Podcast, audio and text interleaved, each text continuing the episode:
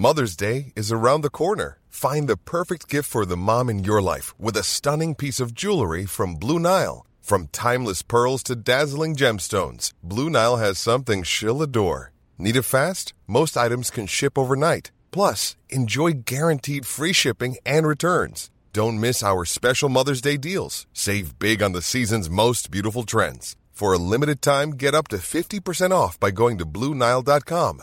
That's Bluenile.com.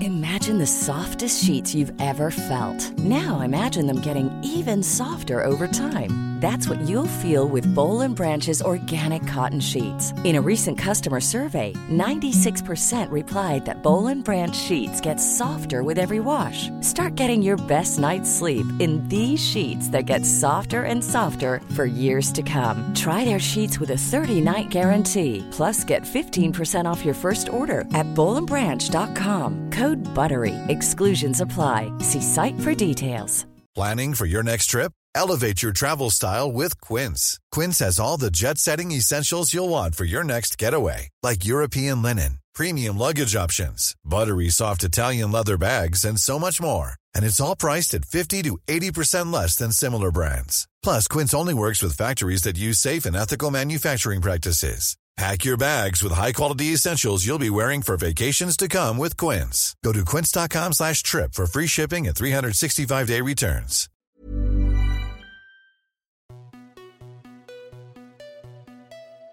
Bonjour à toi, chère auditorice, et bienvenue dans la saison 2 du podcast Parents informés. Moi, c'est Charline, la créatrice de ce podcast, dans lequel je te propose de l'information sur la grossesse, la petite enfance et l'enfance, sous forme de conversations détendues avec des intervenants spécialisés. En effet, pour chaque thème abordé, je cherche l'intervenant le plus adapté pour lui poser des questions que l'on se pose souvent en tant que parent, et je viens ici les partager avec toi. Un nouvel épisode est publié le mercredi toutes les deux semaines, et pour être tenu informé, tu peux t'abonner à la newsletter en m'envoyant un email à parentinformé@gmail.com. Si tu aimes ce podcast, parle-en autour de toi pour le faire connaître à tes amis ou à ta famille. La communauté Patreon du podcast permet de le soutenir financièrement en accédant à des contenus exclusifs. Si tu as envie de rejoindre cette communauté, tu peux t'abonner pour quelques euros par mois sur le site www.patreon.fr slash Je te mets le lien dans les notes descriptives de l'épisode. Ce 43e épisode est la suite du 42e sur la pédagogie Montessori. On retrouve donc Élise Lemoine, qui est éducatrice Montessori et la créatrice de MOM, entreprise dans laquelle elle propose des ateliers aux parents et aux professionnels de la petite enfance pour comprendre le fonctionnement de l'enfant et pour construire un environnement humain et matériel adapté. Après avoir détaillé le parcours de Maria Montessori et les piliers de sa pédagogie dans l'épisode précédent, Élise nous aide ici à faire le tri de ce qui est nécessaire pour adapter l'environnement de la maison au développement de l'enfant. L'idée étant d'observer à sa taille et en fonction de ses besoins pour lui offrir le plus d'autonomie possible. Que ce soit dans l'entrée, la salle de bain, la chambre ou la cuisine, vous trouverez plein de pistes à vous de piocher dans celles qui vous parlent et qui sont réalisables pour vous. Élise propose également tout un tas d'activités en fonction de l'âge de l'enfant, de 6 mois à 6 ans, et vous verrez qu'il n'y a pas besoin de beaucoup de matériel pour proposer des plateaux d'activités captivants pour vos enfants. J'espère que cet épisode te plaira et te souhaite une belle écoute. Donc du coup, effectivement, on a bien vu la théorie. Quand on veut faire ça chez soi, par quoi on commence? Qu'est-ce qu'il faut qu'on ait toujours en tête euh, dans les grands principes et quels sont les premiers trucs qu'on peut faire? Donc, euh, une fois qu'on a saisi comment l'enfant fonctionne, que l'on connaît ses besoins fondamentaux pour se construire, alors on va pouvoir y répondre donc à travers la mise en place des trois piliers. Donc, se préparer soit adulte pour savoir comment se positionner face à l'enfant, comment lui parler, euh, pour lui offrir ce cadre chaleureux et sécurisant dont il a besoin pour évoluer. Et c'est un pilier qui est euh, fondamental à mettre en place. C'est le premier et c'est vraiment d'incarner un modèle de bienveillance, un parent conscient de son impact sur le développement de l'enfant et confiant dans ses capacités à le guider. C'est ce que je disais par rapport à l'esprit absorbant. À partir du moment où on sait que tout ce qu'on fait, l'enfant, il l'intègre euh, sans effort et naturellement, portons un petit peu d'importance sur notre posture. Et déjà, rien que ça, c'est beaucoup parce qu'on met de la conscience, en fait, dans notre accompagnement. Beaucoup de choses se jouent dans la posture de l'adulte. Voilà, il y a ces, neurones miroirs qui sont en action. Donc, sans se mettre la pression, on essaye d'écouter les besoins qu'il exprime, ne pas intervenir dans les expériences qu'il tente, euh, d'être plutôt ce guide, un observateur en retrait qui fait confiance à son enfant et qu'il laisse explorer seul parce que c'est comme ça qu'il apprend. Il apprend à travers ses sens et parce que il apprend, il teste. Et ça, c'est déjà énorme. Et puis ensuite, on va préparer l'environnement qui va répondre aux besoins de l'enfant et pour développer euh, tous ses potentiels et choisir des activités euh, parce que euh, c'est aussi facile de fabriquer des activités Montessori à la maison. Une fois qu'on a compris ce dont l'enfant a besoin dans une activité pour se concentrer, eh ben on va, on va lui mettre à sa disposition et euh, l'enfant voilà, il va explorer le monde, voilà, se construire à travers les activités qu'on va euh, lui proposer. Et ensuite, on va faire évoluer euh, ces trois piliers naturellement en fonction des besoins de notre enfant. on va toujours suivre l'intérêt de notre enfant. Par exemple, si il nous exprime un besoin, c'est son envie du moment, il est absorbé par les dinosaures, euh, on va euh, créer du matériel, pourquoi pas, autour des dinosaures, mais pour derrière aller chercher euh, l'enrichissement de vocabulaire, la mise en place du dénombrement, donc des, petits, des petits jeux avec, pour faire travailler les mathématiques. Voilà. Mais on part toujours de l'envie de l'enfant et on va euh, voilà comme ça euh, proposer des activités euh, constructives. Et puis chez soi, ce qu'on peut faire très simplement, c'est développer l'autonomie de son enfant en préparant, aménageant notre maison, en choisissant du mobilier à sa hauteur, en mettant des marchepieds pour accéder au lavabo, des patères à sa hauteur pour accrocher son manteau. voilà, essayer d'organiser la maison pour qu'il puisse être acteur, qu'il puisse euh, évoluer seul, faire des choses par lui-même. C'est comme ça qu'il va grandir en confiance et va, se, va se nourrir, va se responsabiliser. Et donc, euh, voilà, un enfant, il a besoin d'être nourri et vraiment euh, qu'on le regarde avec un grand regard porteur, vraiment ce regard qui lui dit, mais vas-y, je te fais confiance. voilà. Ok. Et l'environnement qu'on va, va préparer, on mettra au début en place, on aura appris les informations clés. Et puis ensuite, ça va être naturel. L'enfant, va évoluer euh, librement dans, cette, euh, dans cet environnement et vous allez le voir grandir, euh, aller chercher ses activités, les ranger, etc. Et vous, vous aurez plus de temps parce que tout sera en place en fait. les écoles Montessori, le matériel, il est là de septembre à, à juin. On ne change pas tout, tout, tout le temps. C'est, on a créé l'environnement qui correspond aux besoins de l'enfant.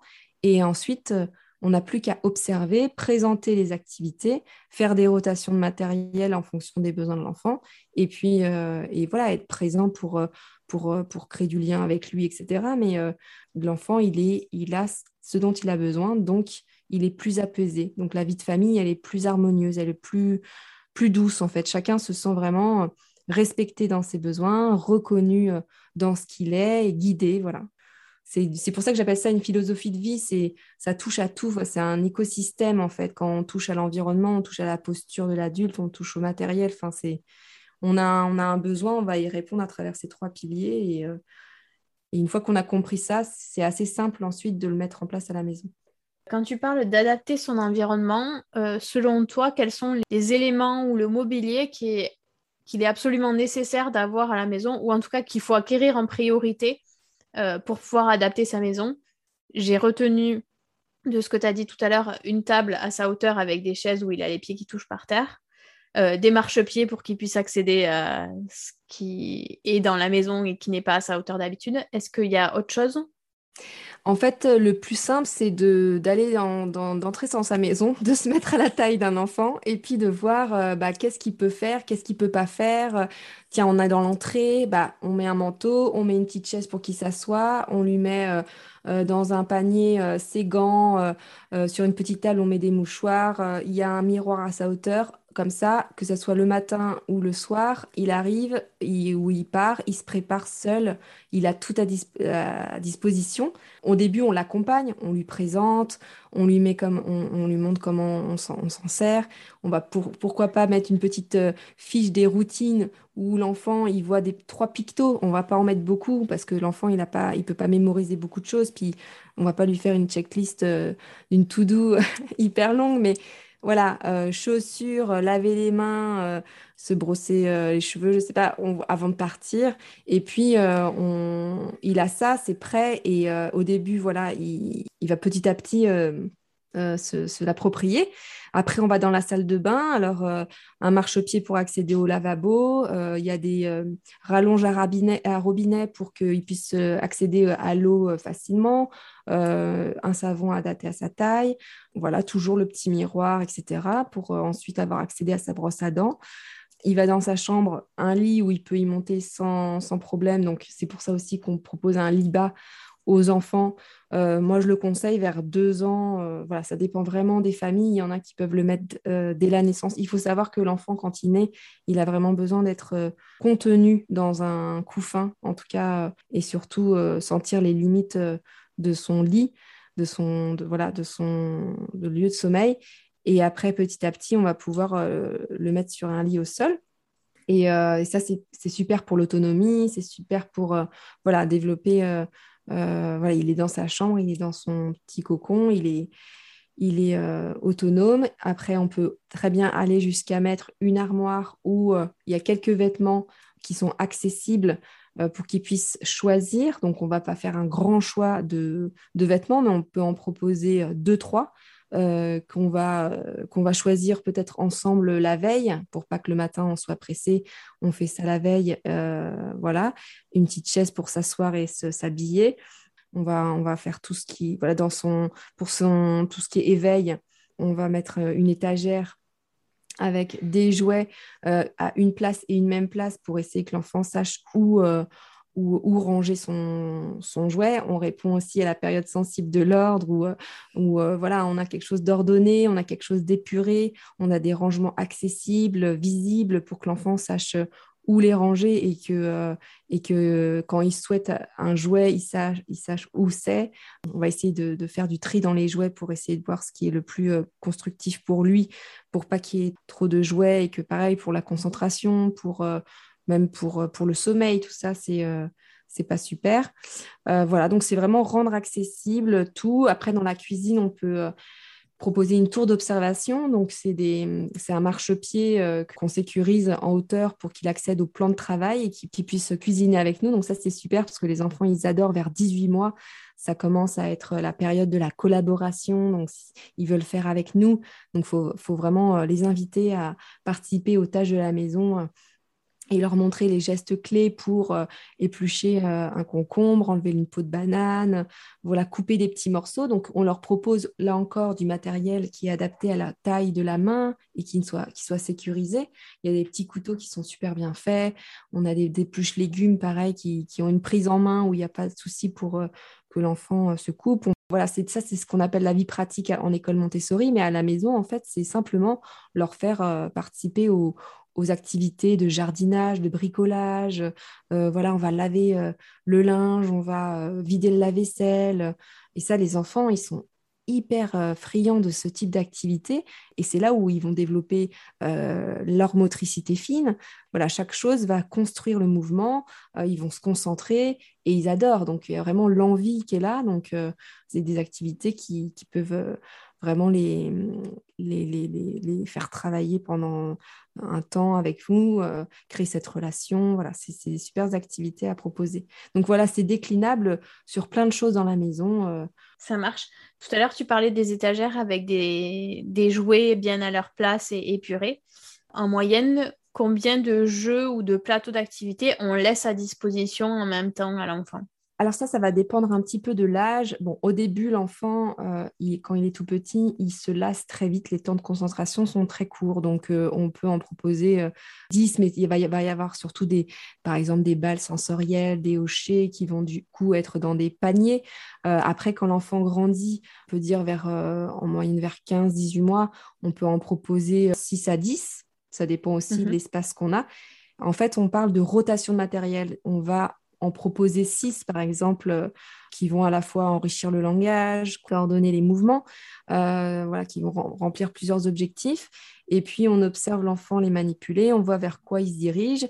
Et puis, on, si par exemple, on sent que le, matériel, euh, c'est maintenant un peu passé, l'enfant, c'est un peu trop facile pour lui, on va le ranger et à la place, on va en mettre un autre qui peut permettre à l'enfant de travailler une autre une autre, développer une autre acquisition et on va, qui va un peu plus le challenger. On va essayer d'avoir un niveau de challenge intéressants pour que l'enfant ait envie de se dépasser. c'est ça qui va permettre la concentration, c'est que l'enfant est en train d'essayer de, de, de, réussir son activité sans mettre en échec l'enfant. Il ne faut pas que le niveau soit trop élevé. Donc c'est à nous, en fonction, encore une fois, de connaître son niveau de développement, euh, son niveau de, concentration, son niveau de son développement de sa motricité, euh, en observant ce qu'il fait, euh, voir ce qu'on peut lui proposer. Et on fait des rotations, c'est-à-dire qu'il y a du matériel rangé dans un placard fermé où l'enfant n'a pas accès. Et nous, sur son petit étagère, on propose un matériel voilà, sur plateau, euh, ou pas, ça dépend quel matériel, il y en a qui se... Et, euh, et on observe, on voit si ça, si ça l'intéresse ou pas.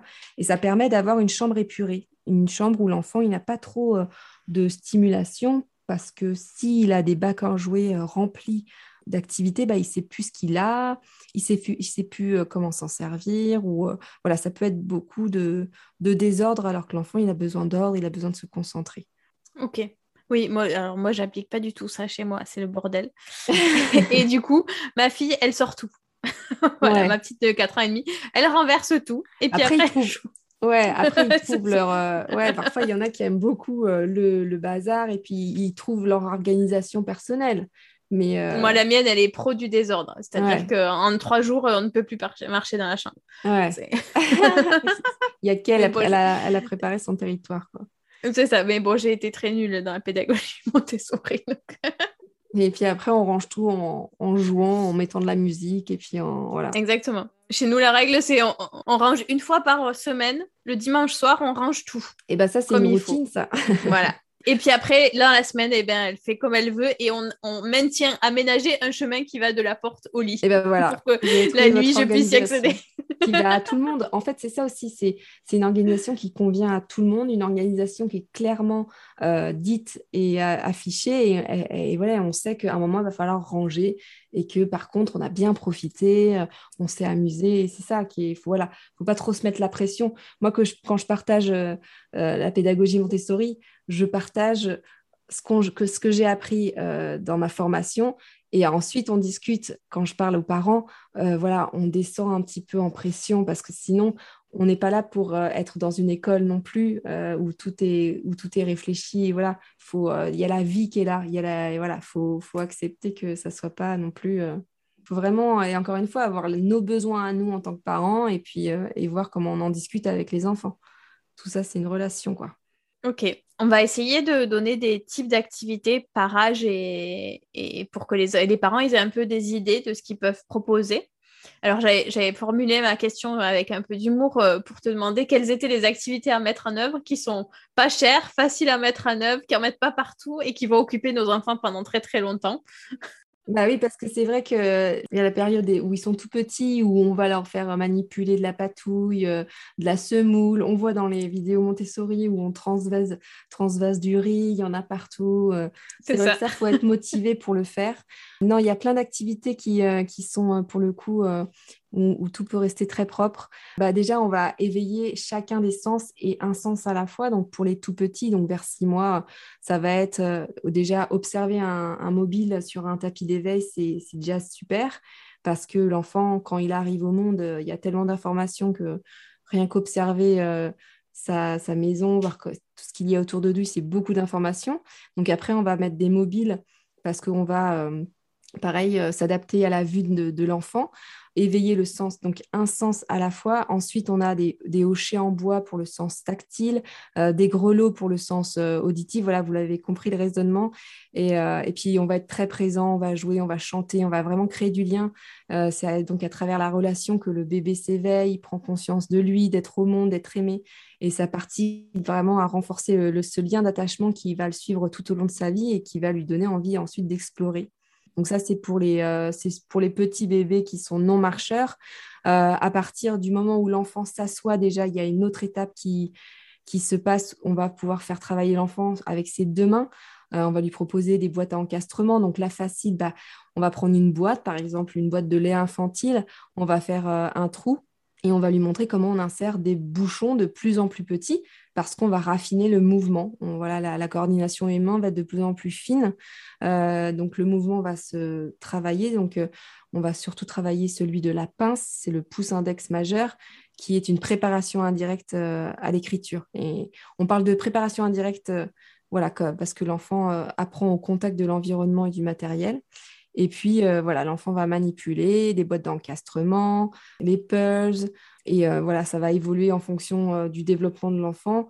On va faire évoluer le niveau de difficulté. Et on commence toujours par euh, isoler la difficulté, donc euh, une seule forme d'encastrement pour euh, commencer, et l'enfant va répéter l'action jusqu'à ce qu'il maîtrise cette action, et puis ensuite on va, on va ajouter une suite d'actions qu'il maîtrise, donc des pulses avec plusieurs formes d'encastrement. Après, vers huit mois, l'enfant a besoin d'intégrer la notion de permanence de l'objet qui va l'aider à se sécuriser. Donc la permanence de l'objet, c'est quoi? C'est la notion qui permet d'intégrer qu'un objet ou une personne existe encore, même si on ne l'aperçoit pas, enfin, plus par ses cinq sens.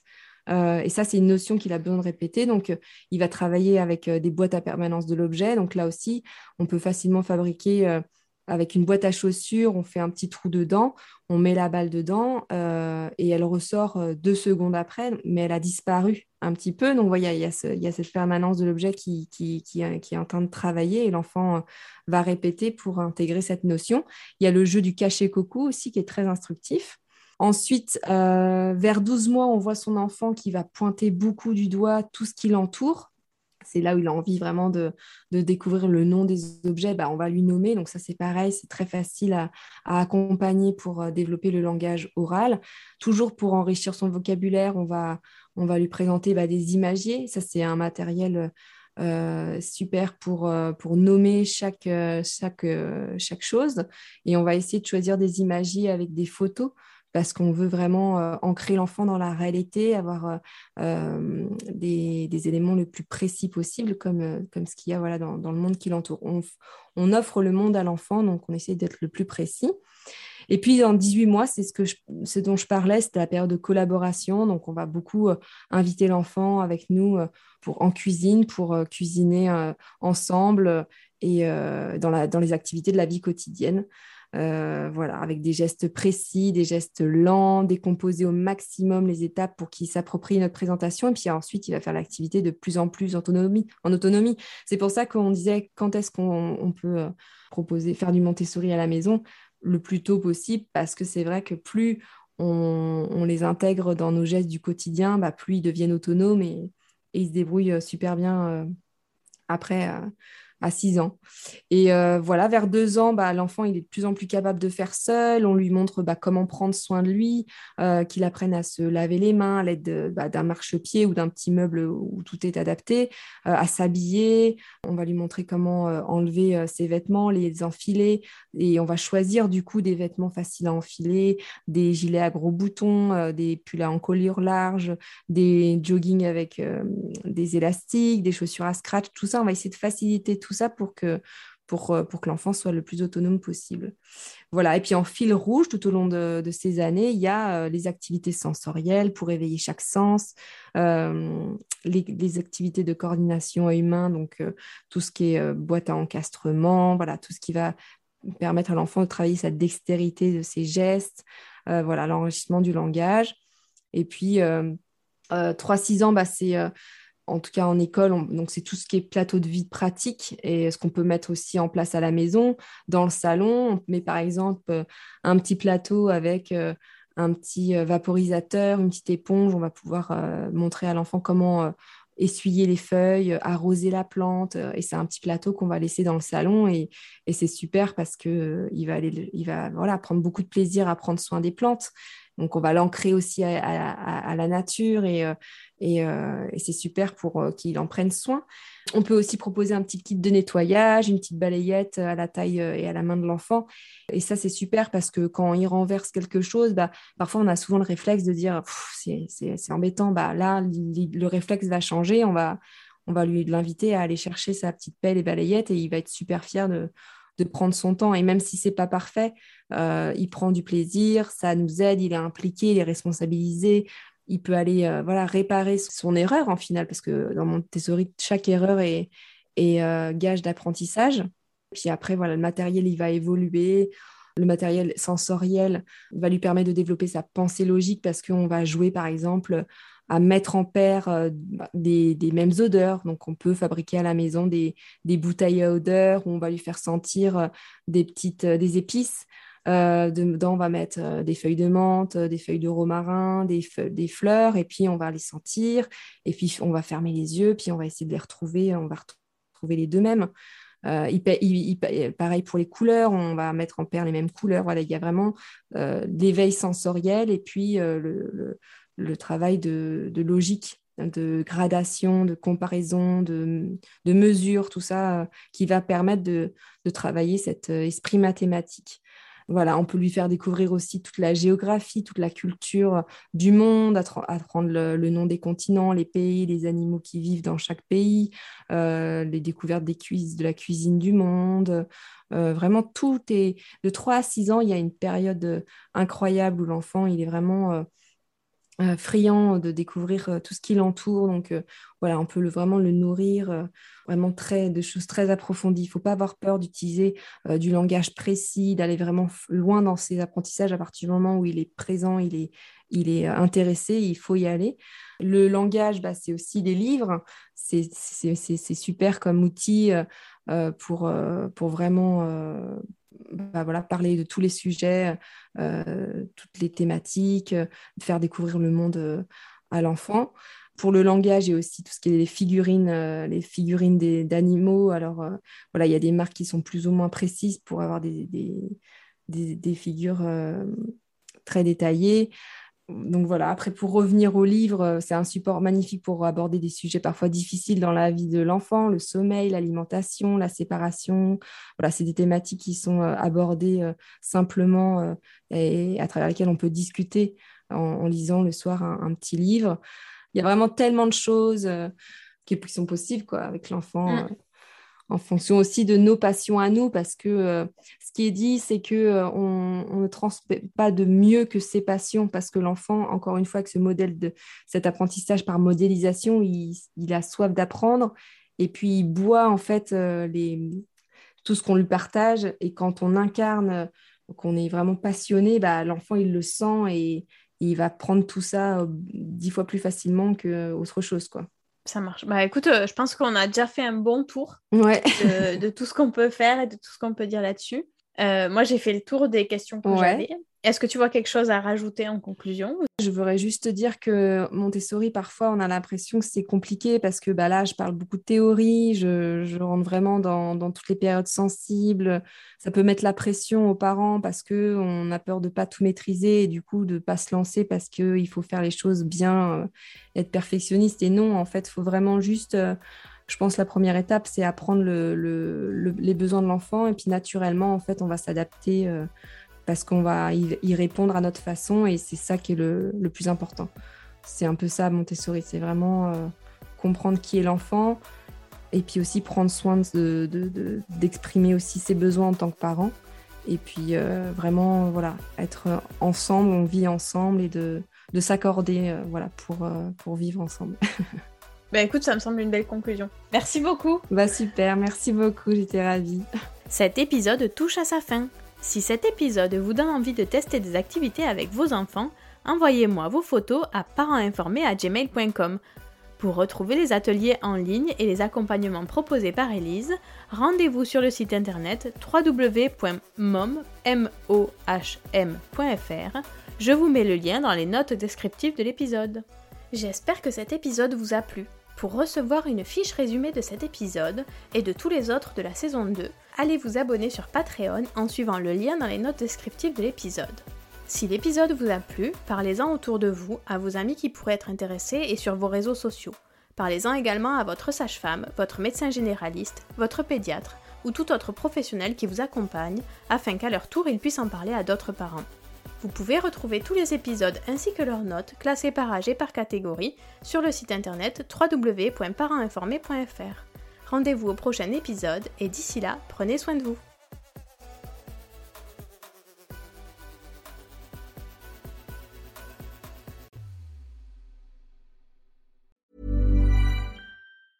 Planning for your next trip?